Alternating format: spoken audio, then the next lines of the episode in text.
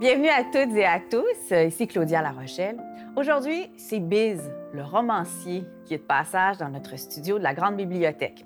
Moi, j'ai eu envie de parler avec lui de création, oui. Il en est à son huitième livre quand même, avec l'horizon des événements, mais aussi du fait de vieillir quand on est rappeur, euh, de parentalité aussi, d'amour, et bien sûr, évidemment, de langue française et de nationalisme. Tiens, il y en est où avec son nationalisme, justement? Je pense pas que ça va être plate.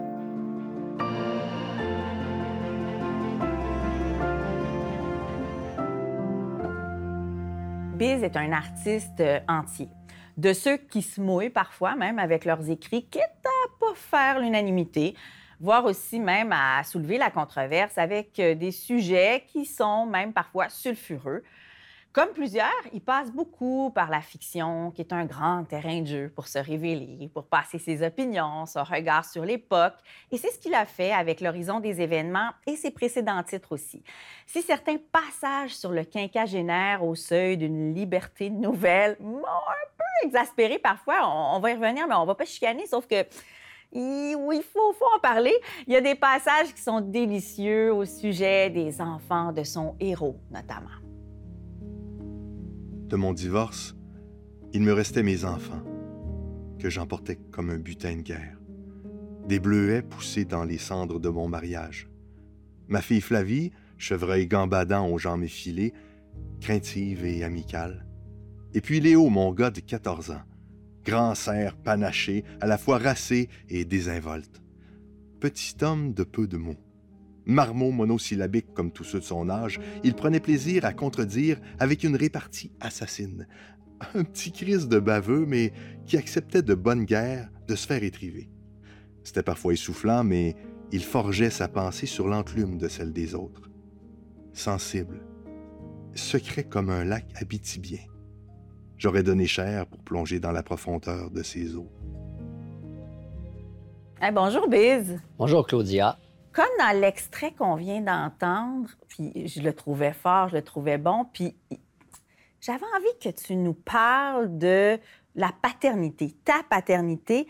c'est quoi être un père en garde partagée, comme ce que tu vis en 2022 ou en tout cas dans, les années 2000? Oui. Écoute, que dire, que dire de mes enfants qui sont euh, la plus belle... Quand on parle de nos enfants, on n'a pas le choix d'être dans le cliché tout le temps, puis dans le, dans de remâcher ce qui, a, qui a été dit mille fois. Mais redisons-le parce que euh, parce que c'est vrai. Oui, oui, mais toi, tu as, une manière de voir ça aussi. C'est assez frais, euh, tu as ton regard de, quoi? T'es-tu encore dans la trentaine ou tu as passé la... Non, moi, je suis rendu, je, je suis membre du Club de l'âge d'or euh, dès cette année. Ta carte? Non, je vais l'avoir à ma fête. Des beaux petits rabais qui viennent avec ça. Ben oui, mais hein, avec la FADOC. Bon. Alors, on parle de gérontologie. Je pense que tu ne veux pas t'étendre là-dessus. Ah, mais ça. Ah oui, on va en parler. Mais euh, parlons Non, mais les enfants, mais, ben, mais moi, tu sais, quand j'ai eu mes enfants, j'étais en train de faire du rap. J'étais à l'apogée de ma carrière de rappeur. Puis au début, j'étais, j'hésitais parce que je me disais, ils vont ralentir ma création. Moi, je suis un gars de nuit, je suis un gars de soir, puis les enfants, faut, on se plie à leurs horaires et tout ça, ça demande beaucoup de structure. Puis je me disais, ils vont ralentir ma création et tout ça. Puis au final, euh, ils ont changé ma vie complètement. Euh, mon premier enfant est né au moment où j'avais une dépression. Et là, ça m'a beaucoup questionné sur mon rapport à la paternité. C'est paterner en dépression, c'est pas terrible parce que quand tu as des enfants, tu, dois sortir de toi puis être à ton maximum de générosité. Puis quand tu es en dépression, tu es recroquevillé sur ton nombril puis tu penses juste à ta souffrance puis à ton malheur. Mais ça t'a fait écrire ton, Complètement. ton premier roman. Oui. Tu sais, sans dépression, euh, serais-tu allé vers ça? On ne sait pas, plus tard peut-être, avec d'autres sujets, mais ça t'a lancé. clairement. Puis je le dis souvent, la blague à mon gars, je dis à cause de toi, j'ai fait une dépression, mais à cause de toi, j'ai commencé à écrire aussi. Donc, grâce, c'est grâce à toi, mon fils. Oui, oui, tout à fait. Tu sais, c'est génial. C'est Louis, hein, c'est ça? Oui, Louis, euh, le, garçon Louis a 16 ans bientôt, puis euh, Alice a 12 ans maintenant. Puis au final, c'est ça, c'est que je me suis rendu compte, si quand on écrit un livre, deux livres, on, a le nez dedans, on n'est pas là, mais quand on les, on les place un à la suite de l'autre. Ouais. Il, y a- y comme des fils conducteurs. Puis moi, je me rends compte que la- dans beaucoup de mes livres, il est question de paternité. Les personnages euh, euh, s'impliquent Ben avec oui. les enfants. C'est pour ça que je t'en parle, Ouais. parce que c'est... Ça devient un matériau. Donc, non seulement mes enfants m'ont pas ralenti, au contraire, ils m'ont inspiré des matériaux de création, Ouais. carrément. Ben, par chance que tu en, as eu, puis tu as une belle relation avec eux. Euh, qu'est-ce que ça implique d'être père en garde partagée aujourd'hui? Pour toi, qu'est-ce que ça... Ben, écoute, moi, je le dirais pas trop fort, mais la garde partagée, pour moi, c'est pratiquement un idéal de parentalité parce que. euh, Plein de gens le disent, hein, ça. Il y a beaucoup de monde. Moi, je l'entends souvent. Ah, tu puis- OK, puis- donc, puis- euh, on a le droit de le dire maintenant, mais moi, je le, je le pense, de, tu sais, je l'expérimente depuis quoi, quelques années maintenant. Puis, euh, ce que ça fait pour les enfants, c'est qu'au lieu d'être, par exemple, quand ils sont dans un couple euh, usé, là, euh, où il y a beaucoup de chicanes, d'ostinage, puis de ci, puis Ouais, ça, ça fait qu'ils ont euh, 100% du temps un parent qui est à 100% du temps avec eux, C'est vrai. 100 d'énergie. Je le vis, là, oui. Ben, c'est ça. Et, euh, tu sais, quand, mettons, ça dépend de ton système de garde, mais quand ils s'en vont, ils s'en vont, bonjour, amusez-vous, bonne semaine. Puis là, tu fais tes affaires. Puis là, tu redeviens célibataire euh, sans enfant. Mm. Euh, tu, peux, euh, tu, tu peux sortir, tu peux faire tes affaires. tu peux, tu- tu sais, puis quand ils reviennent, là, tu es à fond dans la parentalité. Tu es content de les voir, tu es, 100 avec eux. Fait que moi, je trouve que c'est une bonne formule, dans mon cas à moi, là, en, en ce moment. Tu as parlé de dépression dans, dans Dérive, hein, c'est ça? Puis Ouais. c'est intéressant parce que c'est pas. Déjà, quand c'est paru, il n'y avait pas tant d'hommes qui se révélaient là-dessus, qui en parlaient. Aujourd'hui, il y a beaucoup de sportifs qui le font, puis Oui. des acteurs, euh, des gens qui sont des figures publiques. Je trouve que ça a ouvert les portes justement à cette discussion-là. Tu t'es fait découvrir beaucoup comme littéraire, comme écrivain à travers ce, ce roman-là. Est-ce qu'on t'en parle beaucoup de Ouais. ça aujourd'hui encore? Il me semble qu'on on revient beaucoup à des Oui, livres. c'est vrai. Tu as raison. Puis c'est un petit, petit livre. hein, ça se lit entre deux biberons, justement. Euh, puis, toujours, dans les salons du livre, il y a- il y, a toujours quelqu'un qui, euh, qui vient l'acheter ou qui me remet des commentaires de lecture ou qui... Puis, bon, on, on parlait des pères et tout ça, mais il y a plein de filles qui ont dit Ah, moi, je me sentais de même, moi, personnellement. Oui. Puis- ou bien j'ai compris comment mon chum se sentait, puis ça m'a permis de moins le juger.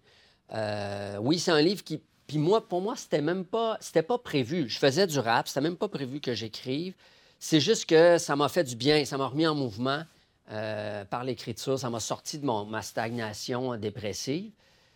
Puis ça a donné, ça a donné quelque chose. Et après ça, euh, moi, c'était juste. euh, J'avais aucune ambition littéraire avec ça. C'est juste, je me. Je je sors le, le- le- le charbon que j'ai en moi, puis euh, je, le- je le mets sur le papier. Es-tu encore fragile? Euh, oui. Oui. J'ai des, failles dans mon armure. Puis justement, avant ça, le rapport est, est, est étincelant, il y a un micro, il est amplifié. Euh, moi, tu, tu m'avais dit, fais une liste des euh, 3 milliards de personnes dans le monde que tu penses qui vont faire une dépression. Je serais arrivé genre avant-dernier. Puis là, c'est arrivé parce que c'est arrivé. tu sais, On ne le choisit jamais. Puis maintenant, il me reste de ça, oui, euh, de la fragilité personnelle, mais beaucoup d'empathie aussi. Pour tout ce, qui est, tout ce qui est question de santé mentale, maintenant, moi, je, je, je juge, je ne juge plus. J'avais tendance à juger beaucoup avant. Euh, j'ai beaucoup d'empathie, j'ai beaucoup de sympathie envers les gens qui ont euh, des fissures, en fait. Bon, parlons des hommes et des femmes en littérature, au cinéma. Quand un homme écrit sur les femmes, parfois, encore, même s'il y a une amélioration, j'ai l'impression que ce qu'on appelle le male gaze, donc la façon dont le regard de l'homme va regarder la femme, la façon dont il va la décrire, on est beaucoup dans les, les apparences. Souvent, il y a un rapport homme-femme où l'homme est plus vieux que la femme. Euh, on peut plus aller de la même manière dans ces rapports-là, homme-femme, en littérature comme au cinéma, comme on le faisait auparavant. Est-ce que toi, maintenant, tu te questionnes là-dessus? As-tu ce, ce- ce- Parce qu'on le voit un peu dans l'horizon des événements aussi encore. Il y a comme la- le personnage, la femme plus jeune, tout ça, on, le dé- on décrit les courbes, la femme. Ça peut être irritant. Moi, comme femme, des fois, j'ai cette exaspération-là, surtout quand je sais que c'est un homme qui a écrit là-dessus. Mm. Puis ça me confronte dans ma féminité, dans le fait de vieillir. Euh, écoute, tu dis on peut plus euh, faire ça en 2022. Moi, euh, je crois pas que l'art doit s'interdire quoi que ce soit. Je pense que. Mais d'ailleurs, ton sujet, c'est beaucoup là-dessus, ce questionnement-là. Ouais. C'est pour ça que j'amène ça. Tu parles de Céline aussi. tu sais, c'est Céline qui, qui, qui qui fait qui n'a pas fait l'unanimité par rapport à toutes sortes de propos Ouais. euh, qu'il aurait tenus, qu'il a tenus, Ouais. en fait, en, en littérature. Mais tu sais, quand tu dis, moi, ça me confronte, Oui, ça me compte. je trouve que c'est quand même une bonne, euh, une bonne chose euh, qu'un livre puisse confronter les lecteurs, les lectrices aussi. Souvent, ce qu'on oublie, par exemple, moi qui suis un gros fan de Welbeck, on lui reproche beaucoup justement ses, ses descriptions de personnages par rapport aux femmes. Ce qu'on oublie de Welbeck, puis de moi personnellement aussi euh, à, à- à moindre échelle, c'est qu'il est tout aussi dur et cynique avec les hommes. Euh, puis tu sais, que- je, je veux dire, les- les- par exemple, mes, mes personnages là, dans le parc jurassique des hommes, là, ils sont, ils passent à la varlope bien plus que les femmes. Sauf que toi, comme femme, tu vas retenir, ah, ben il parle de sa fille, de la, de la blonde plus jeune. Puis euh, la blonde plus jeune, pourquoi pas? Euh, d'a- D'ailleurs, avec ce truc-là, Ben, c'est que c'est fréquent, tu sais, dans le terrain. Ouais, c'est fréquent, mais si c'est fréquent, c'est que- ça doit arriver aussi. Ça, ça doit être vrai. Moi, dans mon cas, il y a une partie autobiographique là-dedans, Mm. c'est-à-dire qu'il y a une rencontre euh, sur Tinder avec euh, ma blonde, mais qui est d'abord une rencontre, exact comme dans le livre aussi, qui est, qui est basée sur la correspondance de l'esprit. Donc, avant de se rencontrer pendant deux semaines, on se texte. Alors, euh, après ça, euh, est-ce que les hommes ont le droit... Tu sais, je veux dire... euh, on a le droit, dans la littérature policière, on a le droit de tuer des gens. dans- tu sais, c'est- c'est- C'est bien pire que de parler d'une fille qui a des belles fesses. Là. Je veux dire, objectivement. Là, c'est- Alors, si on, si on dit, mais là, on peut plus faire ça. La, la seule chose que moi, je vais recevoir, de, c'est comme toi, tu dis, ben moi, je t'écœuré que, que- qu'on décrive les- le physique des femmes. Puis ton livre, ça me tente pas de le lire. Comme puis- si avant, ça passait, on se questionnait pas. Moi, comme lectrice, je le prenais, tout ça. Puis on dirait qu'aujourd'hui, on nomme les choses, puis on est rendu ailleurs. MeToo a vraiment eu un impact Ah, ça, social bénéfique et j'ai l'impression que les autrices les- et les auteurs, puis je suis sûre que tu te questionnes un peu plus. Je suis sûre que ça. ces réflexions-là nouvelles, je que tu te remets en question. Oui, euh, puis pas toujours pour le mieux ou dans des bonnes conditions, dans le sens où euh, moi, je suis très préoccupé par la liberté d'expression euh, artistique Oui, euh, et dans le monde Moi aussi, universitaire. je suis d'accord. Et on ne peut pas écrire un livre avec le sentiment qu'on a un, un conclave qui nous surveille au-dessus de notre épaule. C'est castrant. C'est, c'est- c'est, je veux dire, après ça, on- après ça, c'est quoi? On va écrire. Puis là, puis c'est pas juste ça. C'est, c'est pas juste est-ce que j'ai le droit d'écrire, puis est-ce qu'il y a des gens qui vont être fâchés? C'est si je veux gagner des prix, si je veux être dans le concours des lycéens, moi, je sais très bien que ce livre-là sera jamais dans, dans le livre des collégiens. Mais non. Mais non. Pourquoi? Ben parce que à cause de la teneur de ce livre-là, où, on- ça. où on remet en question une bien-pensance, puis tu regardes les livres qui gagnent, tu regardes les livres qui sont en compétition. Maintenant, j'en gagne plus de prix. Là. Le dernier prix que j'ai gagné, c'est Mort Terrain, qui est un prix du public en France, Ah oui. pour un livre qui parlait des Amérindiens. Sinon, euh, Les Abysses a gagné le prix du roman policier euh, l'année Ça passée. choque-tu, toi, ça, de plus, de plus être dans cette mire-là? Ben moi, ce qui me, ce qui me dérange euh, le plus, en fait, c'est pas le. Moi, je trouve que les sujets des livres, ils sont pas importants pour moi. Tu sais, comme Céline disait, moi, c'est le style qui m'importe. Ouais.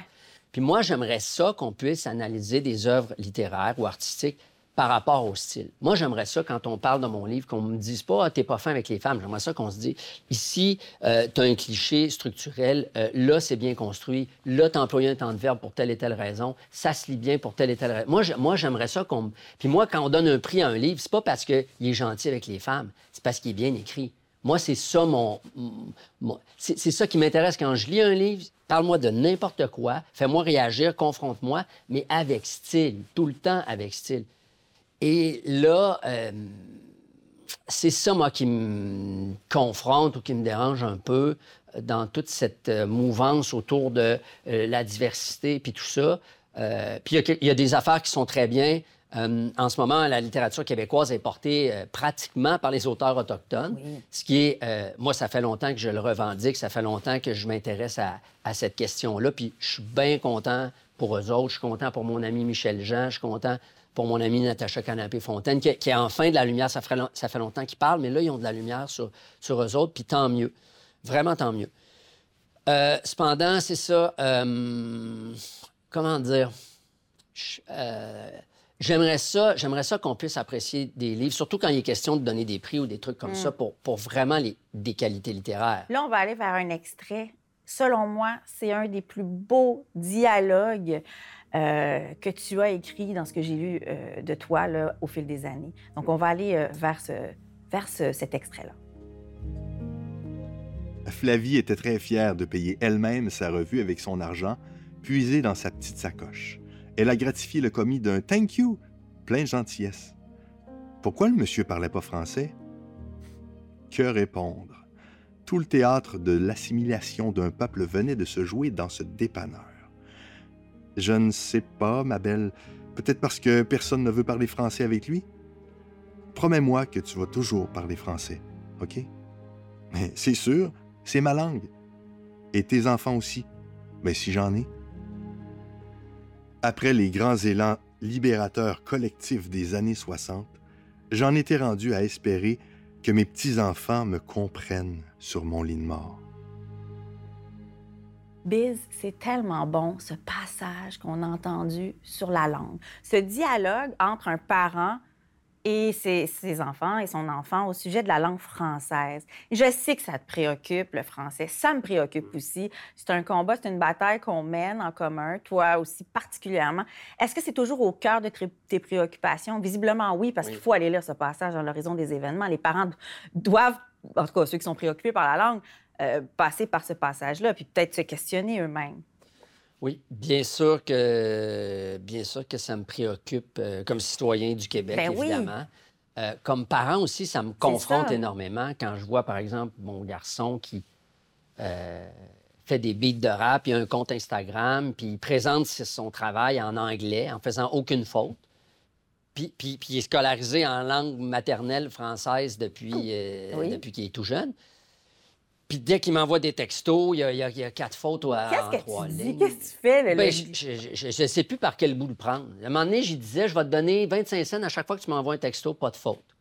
Puis là, il, il a dû, il a, il a fait, il en a C'est fait bon, deux, ça, trois. bonne puis- idée. Ouais, mais ça n'a pas marché. Bon. Il- parce qu'il est très, il aime bien l'argent, mais vraisemblablement, Ben, c'était 25 pas assez pas payant. beaucoup, Ben, là. c'est ça, c'était c'était pas payant. Puis il fallait jouer sur le volume. Puis moi, c'était c'était un moyen qui communique plus avec moi, mais, mais finalement, non, ça n'a pas marché.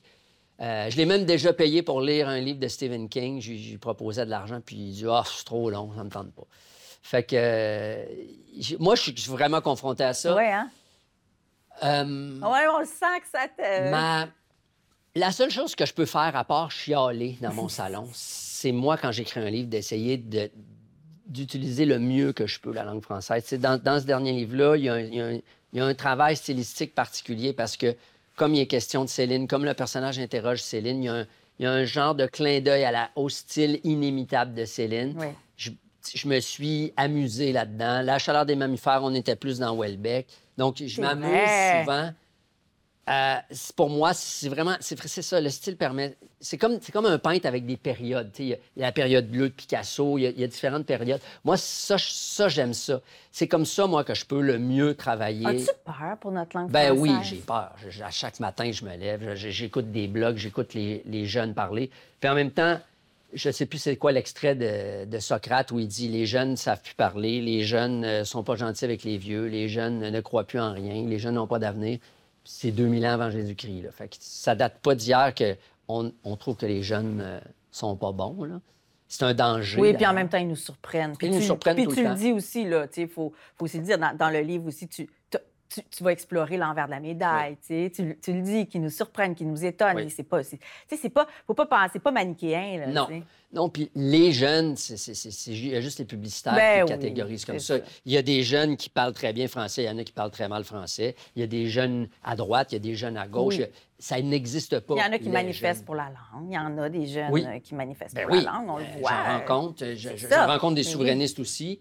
Bon, bon, bon, les souverainistes, le souverainisme. Toi, là, ici, t'en es où, là, maintenant, avec ton nationalisme? Ben moi, j'ai pas changé. Moi, personnellement, j'ai pas changé. Je constate que le Québec a changé, mais moi, je, pense encore que la plupart des problèmes qui nous habitent collectivement euh, pourraient en partie ou en totalité être résolus par, par le fait de se prendre Oui, en main. par l'indépendance. Ben oui, par l'indépendance, ça, ça, ça va de soi, c'est, bon pour tout le monde. Ça, on t'entend moins là-dessus. Oui, mais c'est parce qu'on m'entend moins parce que j'ai, rien de nouveau à dire. OK. Je, veux dire, je, je peux repartir la cassette, mais à un moment donné, je me tanne moi-même.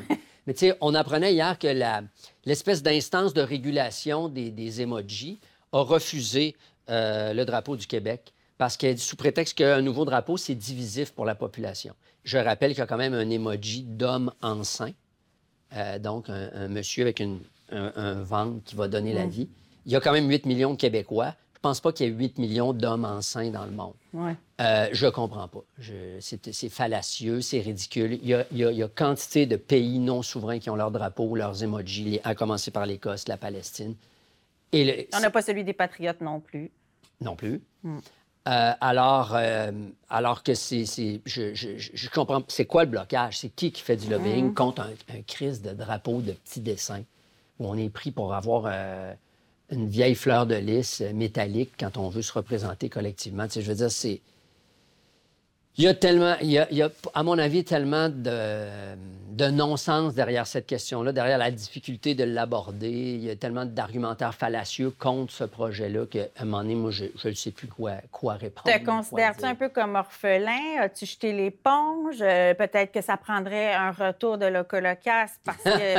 Non, mais moi, je pense pas. fait beaucoup quand même. Il a parlé beaucoup à toute une génération. Oui, mais ça, ce que ça prendrait, c'est pas le colocasse, c'est des jeunes. C'est des jeunes qui auraient, euh, avec leurs mots, leur euh, façon de faire, la même énergie, la même intention que nous autres, mais, mais 20 ans plus tard. Si nous, on revenait, ça serait, ça serait caricatural. Oui, tu, tu trouves? Ben oui. Comme les, comme les Stones qui reviennent. Oui, oui. Puis, tu sais, les Stones, ils parlent de satisfaction, ça peut aller, mais c'est parce que ça peut se décliner dans toutes les phases de la vie, la satisfaction. Euh, Loco Fadoc, tu sais, comme ça pourrait? ben, Avec votre carte de membre. Ouais, mais tu sais, on parlera à nos vieux fans nostalgiques, mais on n'en comprends. pas Ben des, non, des- ben. des plus jeunes. Ça te fait-tu mal, ça? Est-ce qu'on vieillit bien quand on est un rappeur? Ouh. Ah, tu veux dire pour le, le, le rap- le vieux rappeur? Ben, Ouais, puis de pas gagner de nouveaux fans. euh, non, parce que moi, j'ai fait une transition vers la littérature. Je suis Ouais. un vieux rappeur, mais je suis un jeune écrivain. Ça, à 50 ans, on est un jeune écrivain, euh, mais on est un vieux rappeur. Fait que le rap, justement, ça, ça va très bien à la jeunesse, moins, moins avec le... Tu sais, je veux dire, il faut être capable de prononcer correctement les syllabes. là. Avec un dentier, c'est plus, c'est plus compliqué, tu sais. Ouais. Fait que, non, moi, j'ai- aucun regret, euh, justement parce que la littérature va très bien à la, à la vieillesse. C'est une activité qui est plus lente. Que ça m'ait pris deux ans ou dix ans à écrire un livre, le lecteur s'en rendra pas compte. Par contre, si ça me prend dix minutes à faire une toune que ça me prenait deux minutes à faire parce que je me souviens plus les paroles, des paroles, là, il va avoir un problème. Alors, euh, ça me va, mon, activité, soit de romancier, de scénariste, tout ça, ça, va très bien avec le, fait de vieillir. Est-ce que tu trouves que euh, on publie trop de livres? Est-ce que ça te fait. Est-ce que toi, parce qu'on a déjà eu ces discussions-là, puis je trouvais que ton point de vue était assez affirmé, puis frontal, puis assez aiguisé aussi. Publie trop de livres, c'est en même temps. pas- On peut pas être contre la vertu, Ben, d'une part, puis d'autre part, c'est comme euh, si vous trouvez qu'il se publie trop de livres, monsieur l'écrivain, arrêtez d'en publier vous-même, puis commencez par donner Ouais. l'exemple. Je veux dire, c'est comme euh, il n'y a, pas assez de diversité, il y a trop de monsieur blanc. Ben, monsieur blanc qui trouve ça, tasse-toi, puis donne ta job à quelqu'un. Je veux dire, à un moment donné, il faut être cohérent. Euh, cependant, je trouve la dynamique, la dynamique éditoriale au Québec, elle est, elle est faite pour publier des livres. Les, les- les éditeurs reçoivent des subventions en fonction du nombre de publications. Après ça, Parce que les gens savent pas, hein, ça? non, on ne le sait pas. Puis après ça, je vais citer Harmonium. On a mis quelqu'un au monde, on devrait peut-être l'écouter. On a publié un livre, il faudrait peut-être en faire la promotion un peu plus. Donc, si on, si on transférait une partie de l'argent, on en publie moins, mais mieux, puis on, les- on- on leur donne de la visibilité, puis de, puis de la promotion. Euh, à mon avis, on gagnerait pour qu'un livre se faufile puis trouve son public. OK, parce qu'on va se le dire, c'est indécent qu'une durée de vie d'un livre soit de trois mois, là. Écoute, ça... Pour le temps que tu as mis, que ton livre soit. Toi, toi tu es dans les privilégiés. moi, moi, je me plaindrai Non, non, jamais. puis ça, je le sais. C'est pas ça que je dis, mais comme tu regardes les autres, là, puis puis même toi, ton livre en librairie, il sera pas là toujours à l'évidence pendant un an, là. Non, ça, ça, un clou chasse l'autre. Euh, souvent, souvent, les livres, ils, ils ne font que se promener en camion dans des caisses, de l'imprimerie à l'éditeur, à l'entrepôt, en librairie. On les retourne dans l'entrepôt, puis à un moment donné, on les envoie au pilon carrément, on les détruit. Alors, Hey, moi, ça, ça me brise c'est le cœur. c'est comme le gaspillage de la nourriture. Ça m'arrache le cœur à chaque fois. Je comprends pas cette affaire. Je- parce que euh, après, c'est dur à gérer parce qu'à un moment donné aussi, tu as une économie d'échelle quand tu en imprimes plusieurs. Je pense passer 5000 livres, là, il coûte moins cher par livre à imprimer. Mhm, Alors, un éditeur va dire, bon, ben, de toute façon, ça va coûter le même prix d'en imprimer 5000 que 3000. Ben, on va en imprimer 5000. Mais les 2000 que tu vendras pas, ils vont, ils vont finir dans, le feu. Alors, oui, il y aura un grand questionnement autour de l'industrie littéraire. Puis au Québec, on est un on n'est on pas des lecteurs, on n'est pas un peuple de lecteurs. Il y a la moitié du Québec. Et pourtant, on a fait nos meilleurs scores pendant nos meilleurs résultats pendant la, la, pandémie. Oui, la, littérature québécoise a augmenté. Ça, c'est une bonne nouvelle. Ça, c'est un effet positif de la pandémie, bien sûr. Mais à la base, on a encore 50% d'analphabètes fonctionnels au Québec. Ça, on n'en parle jamais. Mm. C'est un drame national. Des gens qui sont scolarisés gratuitement jusqu'en secondaire 5 au moins ne sont pas capables de lire un roman. Ils sont capables de lire un gros titre dans le journal, euh, à faire un lien avec une photo, un caractère gras, puis c'est à peu près tout. Alors, on n'est pas dans... On n'a pas la la capacité de littératie pour comprendre ce que c'est un roman. Une partie du travail doit se faire à la maison, mais il y a le système scolaire aussi qui est à repenser. Je, ne comprends pas. Je comprends pas qu'à 16 ans, on n'est pas capable d'accorder le participe passé. Il y, a, quatre possibilités. Avec avoir, avec être, COD avant, après. Ça, ça fait quatre possibilités. on, on, nous rabâche ça depuis secondaire 2. Comment ça qu'on n'est pas capable? Oui, la langue française est plus complexe que l'anglais. En anglais, il n'y a pas de genre, il n'y a pas de féminin. Oui, mais plus belle aussi. Selon moi, ben, bon. Ben, l'anglais de disons, euh, l'anglais de Shakespeare est, assez complexe aussi. Bon. Puis là, ça On pose. parle pas tant l'anglais de Shakespeare, s'est modifié un peu. Clairement, mais justement, est-ce que, est-ce que Molière devrait se simplifier? Pour, euh, pour euh, se, perpétuer. En Mais fait, pas toutes ces déclinaisons-là du français qui font comme sa beauté. Ben, moi, personnellement. Toi aussi, tu es un styliste, là, Ben oui. Je, quand j'écris le mot-clé, j'écris toujours EF par coquetterie parce que ah. je suis médiéval dans l'âme. Biz est un coquet. Oui. Ben, un coquet littéraire, certainement. Euh, puis, tu sais, je veux dire, moi, j'ai un rapport avec la langue française un peu euh, comme avec, avec les femmes, euh, ce, que, tu me le reproches souvent, mais je veux dire, moi, une femme qui est coquette, qui est complexe, qui, qui est, qui est, peut-être capricieuse, mais qui a, une, une, coquetterie, que ça lui prend du temps à s'arranger, à se maquiller et tout. Mais quand elle sort dans l'espace public, elle est époustouflante. Je veux dire, moi, ça, ça, me plaît, ça plaît à mes yeux comme ça plaît à mes oreilles. Euh, qu'on ait, ait une complexité dans la langue française, même si, il faut bien le dire, il y a plusieurs exceptions qui datent d'erreurs de moines copistes qui recopiaient les X à la fin. C'est des erreurs de moines qui, qui se sont trompés, euh, bijoux, cailloux, ou genou. Il n'y a mm. pas de logique. Les exceptions, c'est des erreurs qu'on a reproduites. Alors, il y a des gens qui s'accrochent à ça en mm. disant c'est ça le français. C'est peut-être pas. Moi, en tout cas, je me suis questionné. Euh, est-ce que pour les immigrants, par exemple, apprendre cette langue-là, on ne devrait pas, si on la simplifie pas, elle devient trop compliquée, puis on va switcher à l'anglais qui est tellement plus simple? Il aurait fallu que les moines soient remplacés par des femmes, finalement. Je pense ah, que la solution ah, peut-être, que les... peut-être que les nonnes auraient été plus minutieuses. Ah, ça, je n'ai point de doute. Merci beaucoup, Biz, euh, d'être passé ici dans notre studio. Merci. Ça m'a fait plaisir. L'horizon des événements est un roman de Biz paru aux éditions Le Méac. Animation et recherche, Claudia Larochelle. Réalisation, Michel Pelletier. Production exécutive, Nadine Dufour. Merci à nos partenaires, la Grande Bibliothèque, les studios Audio Z et le gouvernement du Québec. Claudia à la page est une émission de Savoir Média disponible en ligne, à la télé et en balado-diffusion.